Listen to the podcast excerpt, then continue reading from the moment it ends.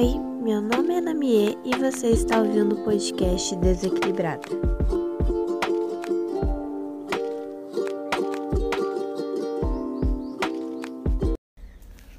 Oi, gente. Hoje o nosso podcast é sobre um assunto que eu queria muito contar para vocês faz um tempo, só que acho que por não conseguir me expressar muito bem sobre isso, não fiz antes. E por, acho que por tudo que está acontecendo, é, isso me incentivou, de certa forma, por todas essas perdas que a gente tem tido ultimamente.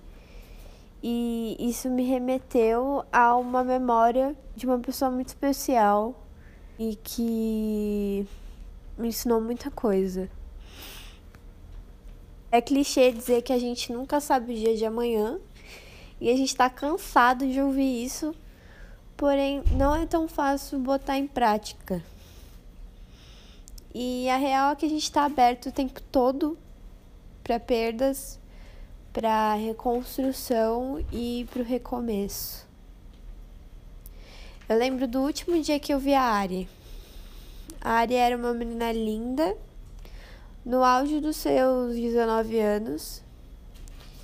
Tinha depressão há alguns anos e enquanto ela esteve aqui, ela viveu uma montanha russa de sentimentos.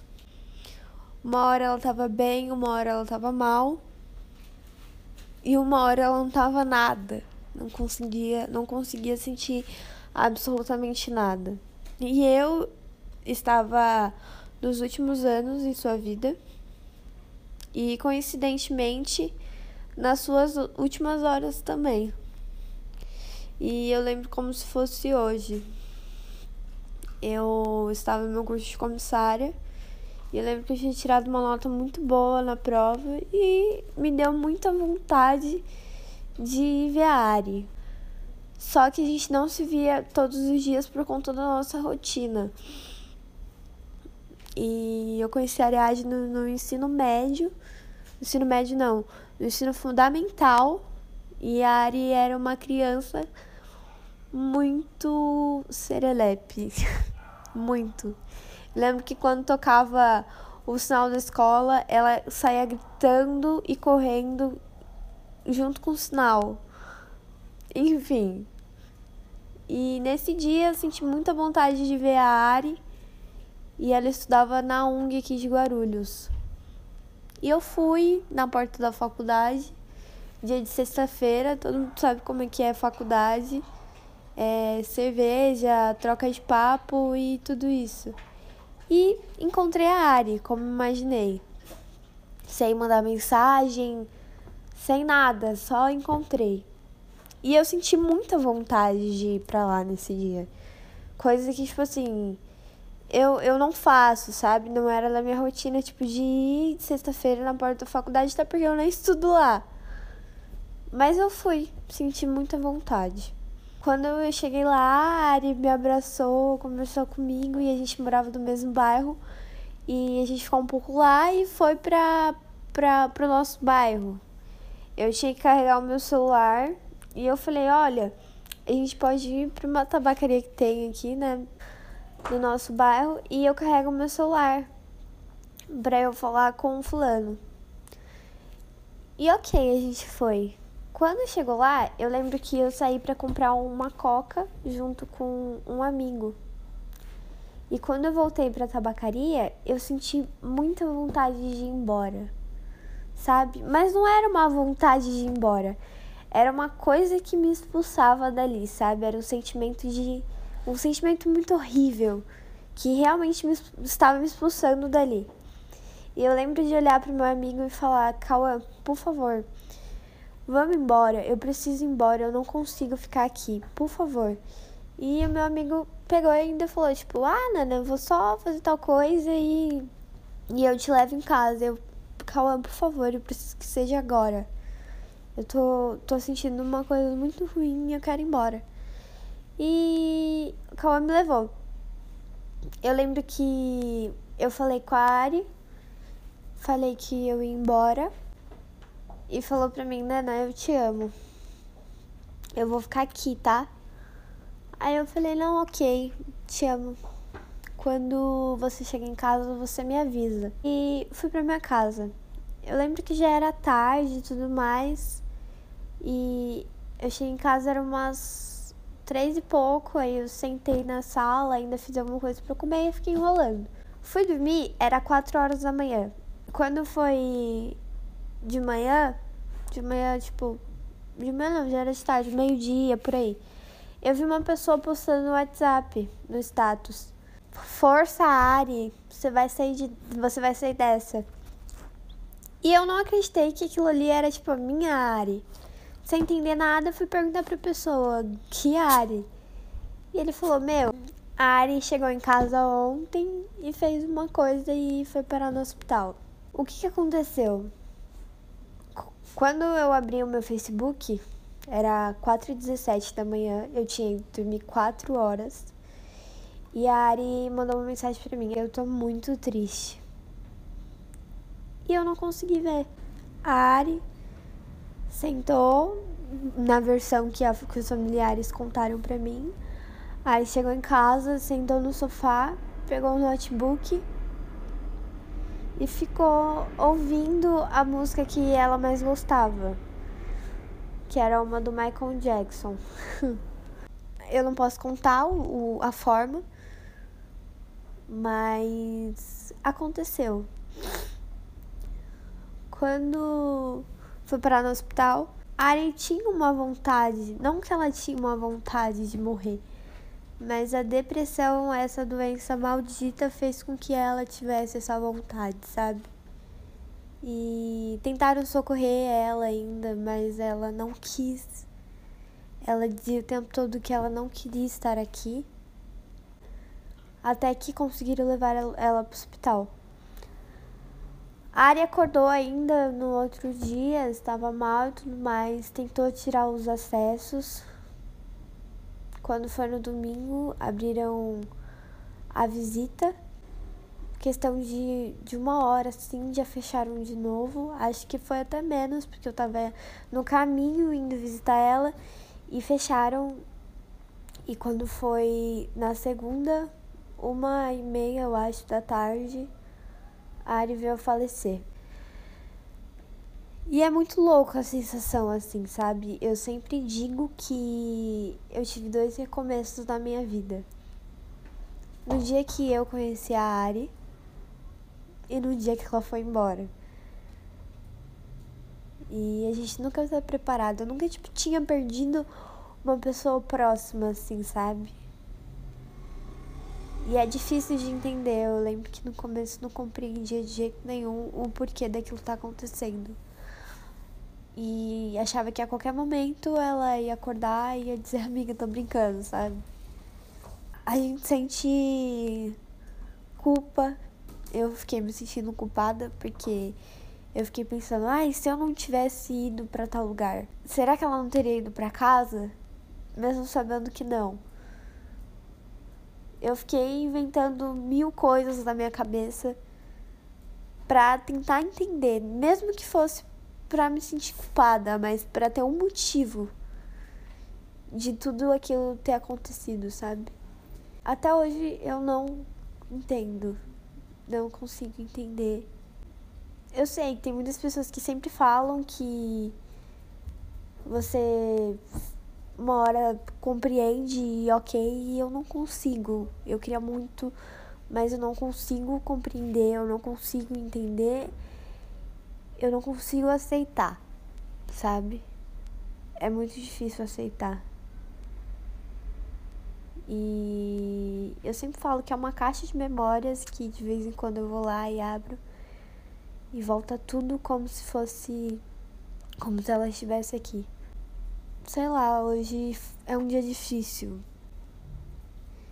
Eu vou ler um texto aqui que eu fiz há um tempo, quando a Ari completou um ano que veio a falecer e contou um pouco de como eu me senti, sabe? É...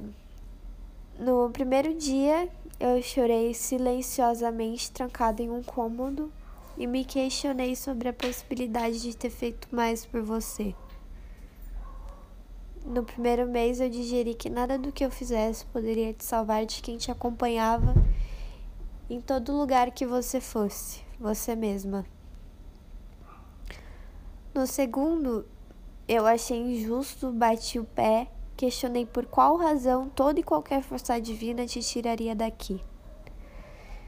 No terceiro, eu me apeguei ao que para mim era um pouco de você. Amigos, aquele banco da nossa praça, no qual eu sentia você me chamando tal hora da tarde. Você me esperando, seja em um vento mais batendo mais forte ou uma folha caindo da árvore. No sexto, eu tentei deixar de lado e voltou de uma forma tão intensa que eu me senti no primeiro mês. Eu bebia e caía em choro manso em qualquer lugar que eu fosse. E, e como pesou. No sétimo, eu voltei para minha casa antiga e me tirou um peso enorme de olhar na varanda de casa e não te enxergar. No oitavo, o ano se foi.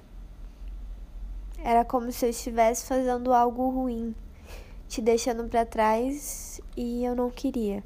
No nono, foi meu aniversário e eu só conseguia pensar no quanto era doloroso querer que você estivesse ali renovando um vídeo bobo do ano passado. No décimo vivi com leveza. Meus amigos mais próximos eram os seus. Nunca imaginei. Eles preenchem um pouco da ausência que você me traz. No décimo primeiro mês eu tive medo. Medo do próximo. Medo do impacto que um ano traria para mim. De pensar no tempo e como ele passou. A saudade é desesperadora quando você compreende que não há como amenizá-la. Saudade de quem podemos ver amanhã ou daqui um, alguns anos dói sim. Mas sentir saudade de quem você compreende que não tem continuação, dilacera. E assim completa o ano. O tempo é doloroso. Tem dias que ele me faz acreditar que a cada mês que passa parece uma eternidade sem você. E dias que ele me apavora me dizendo que passou rápido demais. Tenho medo da memória do tom marsala do seu cabelo se apagando ou do tom da sua risada sendo arrancado de dentro de mim. Você faz muita falta aqui. Te amo para sempre.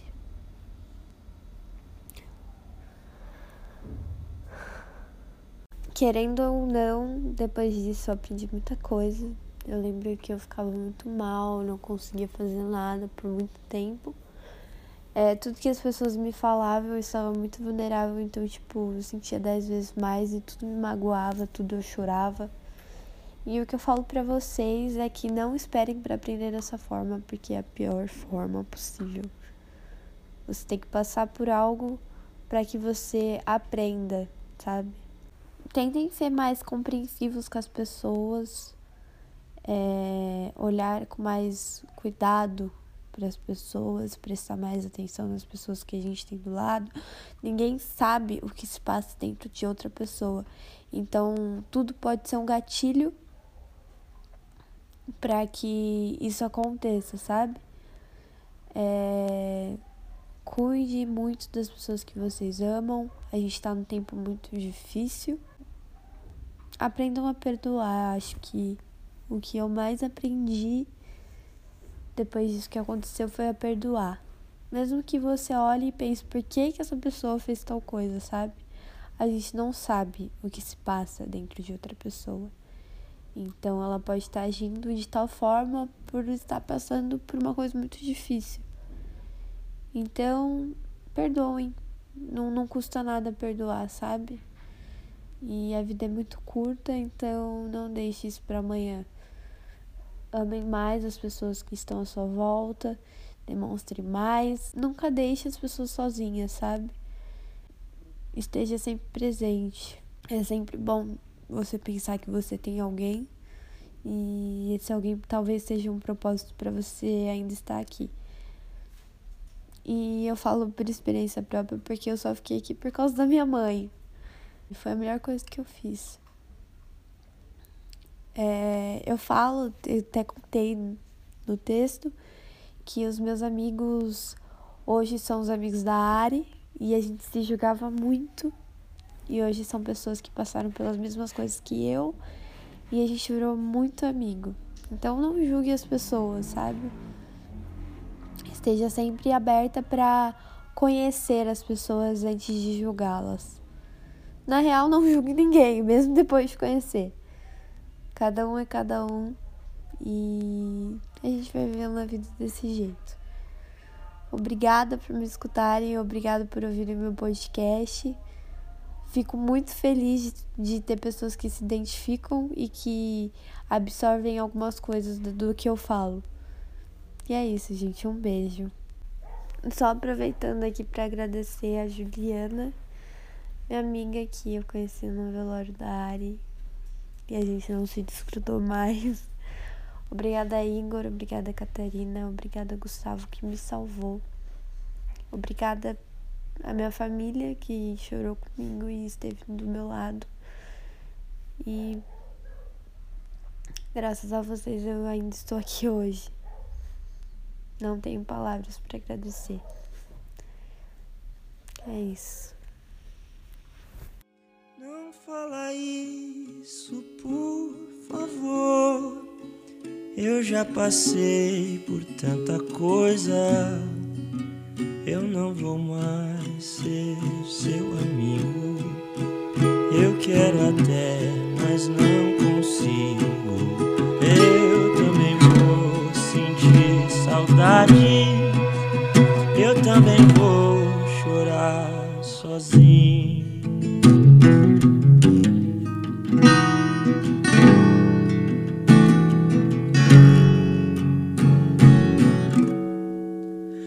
Peça tempo para eu te esquecer.